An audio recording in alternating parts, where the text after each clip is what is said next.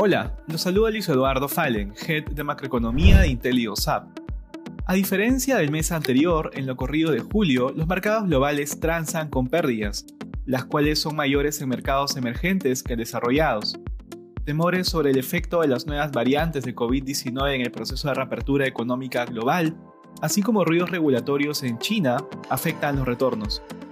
Una de las pocas excepciones son las ganancias en Estados Unidos, donde en la medida que los inversionistas internalizan la transitoriedad del aumento de la inflación, las tasas de interés ceden y con ellos impulsa el retorno de empresas growth como las tecnológicas.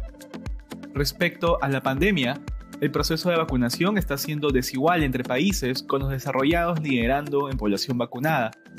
Países de Europa y Estados Unidos muestran contagios más bien contenidos, aunque en las últimas semanas la propagación de la variante Delta está llevando un aumento de los casos diarios.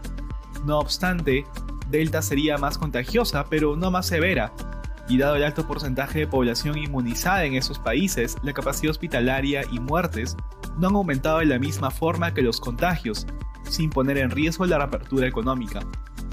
En países emergentes la situación es dispar entre regiones y países. En África y Asia se observa un aumento de los contagios por nuevas variantes ante un lento proceso de vacunación.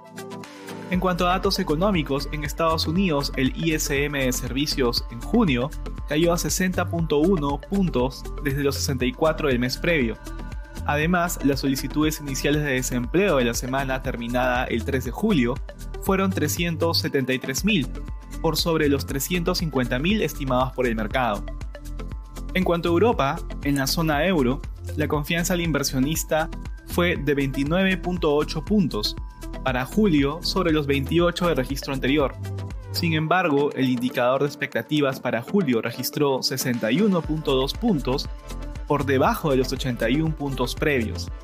Por su parte, el consumo sigue dinámico y las ventas minoristas de mayo subieron 4.6% mensual por encima del 4.4% esperado.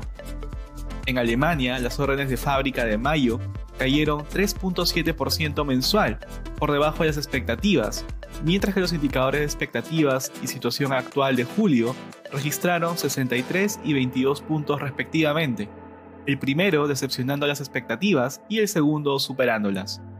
Dentro de Asia, el PMI de servicios en China cayó a 50.3 puntos en junio desde los 55 de mayo, mientras que en India el PMI de servicios cayó a 41.2 puntos desde los 46 puntos del mes previo.